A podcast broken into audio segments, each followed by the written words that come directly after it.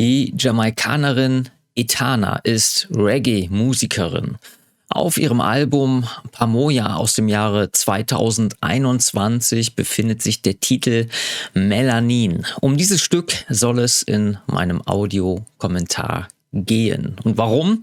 Wenn wir den Text näher betrachten, weißt du warum. Vorneweg, ich möchte sagen, dass ich Etanas unverkrampften Umgang mit ihrer Abstammung und ihrer Hautfarbe mehr als gut heiße.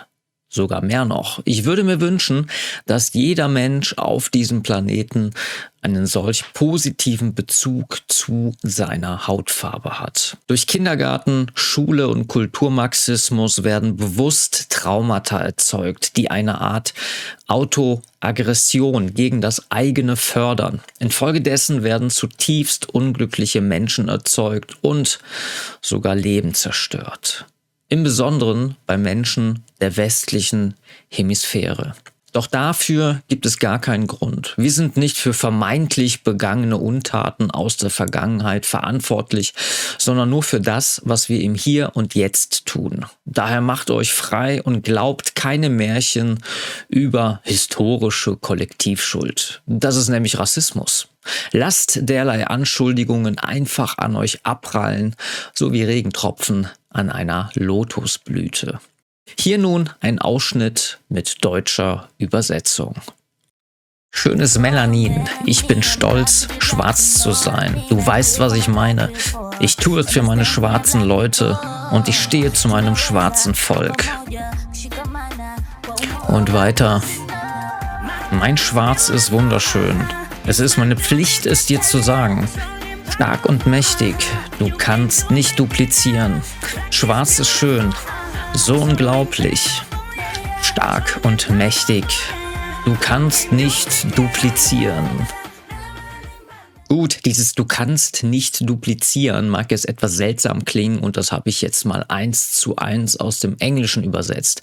Ich glaube, Itana möchte einfach darauf hinweisen, dass ihre Hautfarbe etwas Besonderes, etwas Einzigartiges ist. Und wer möchte ihr da widersprechen? Ist nicht jeder Mensch irgendwo einzigartig?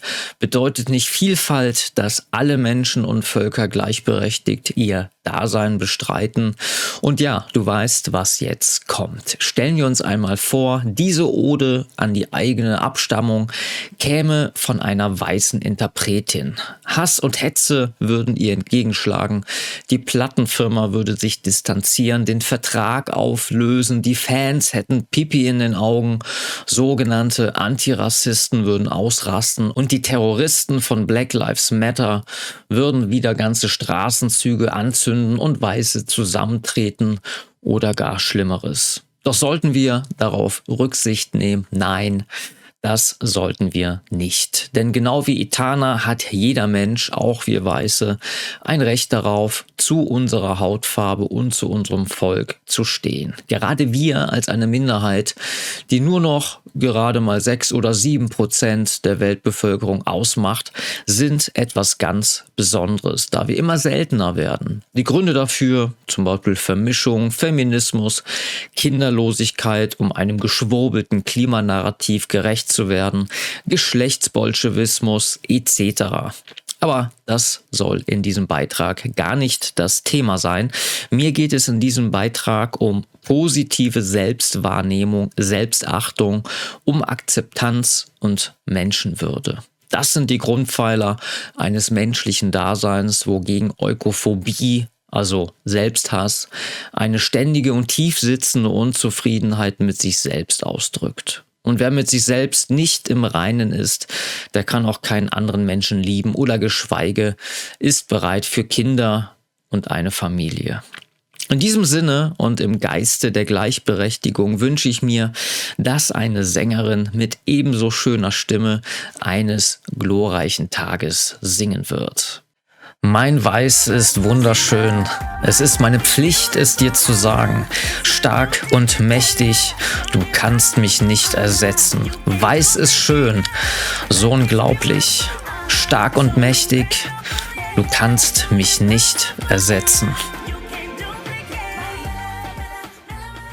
Lasst uns also mit dieser schönen Botschaft voranschreiten und unsere Zukunft gestalten. Mögen wir auch wenige sein, so ist unser Wert unbestritten. Auf die Souveränität, auf die Vielfalt, auf das nichts etwas anderes ersetzen kann. Denn der Wert liegt im Besonderen.